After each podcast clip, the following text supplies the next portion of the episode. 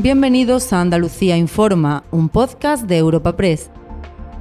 En este espacio podrás conocer en unos minutos las noticias más relevantes de nuestra comunidad. Hoy es 8 de enero y estas son algunas de las informaciones más destacadas en nuestra agencia.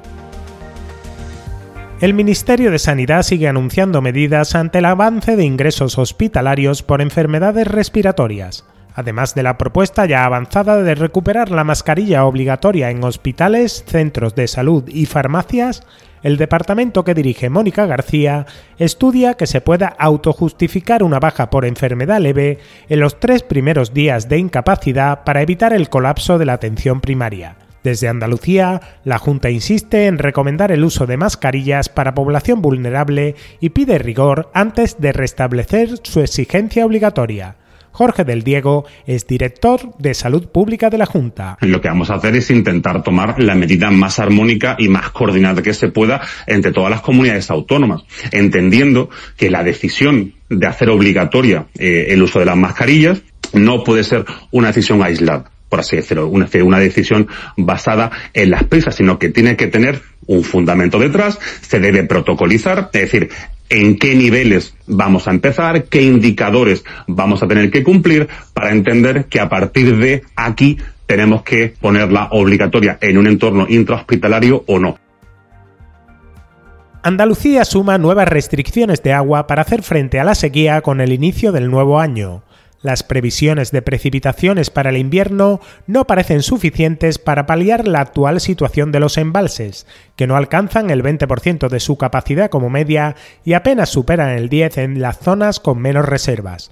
Una de ellas es la comarca gaditana del campo de Gibraltar, cuya mancomunidad adoptará desde este miércoles una reducción drástica en la presión de agua que provocará cortes durante las noches. Así lo explica su presidenta, Susana Pérez Custodio. De 6 de la mañana a 11 de la noche, en la que se realizará una, una bajada de presión. Una bajada de presión que no, será, no se notará mucho, ya que llevamos, llevamos meses con bajadas de presión paulatinas, con lo cual se notará, pero no excesivamente. Y luego una bajada drástica de presión, no corte, sino bajada drástica de presión de 11 de la noche a 6 de la mañana. Dependiendo de la ubicación del domicilio, de la empresa habrá zonas en las que haya una especie de hilillo de agua y en otras que el corte sea total.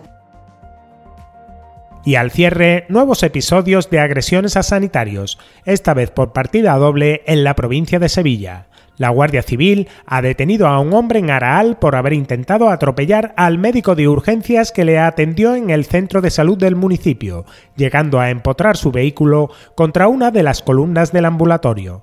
En la localidad de Écija, la Policía Nacional ha arrestado a otro varón por intentar agredir en un supermercado al matrón que atendió a su mujer en un parto tras haberle acosado durante año y medio. Da más detalles Antonio Talaverón, portavoz policial. Según las primeras pesquisas, la pareja había intentado agredir anteriormente a la víctima por una serie de sucesos ocurridos durante el parto de la investigada en la que el sanitario intervino como matrón. Tras las investigaciones, se pudo corroborar que los autores no habían localizado casualmente al sanitario y que debido a la labor realizada en su trabajo había sido perseguido, amenazado y finalmente agredido.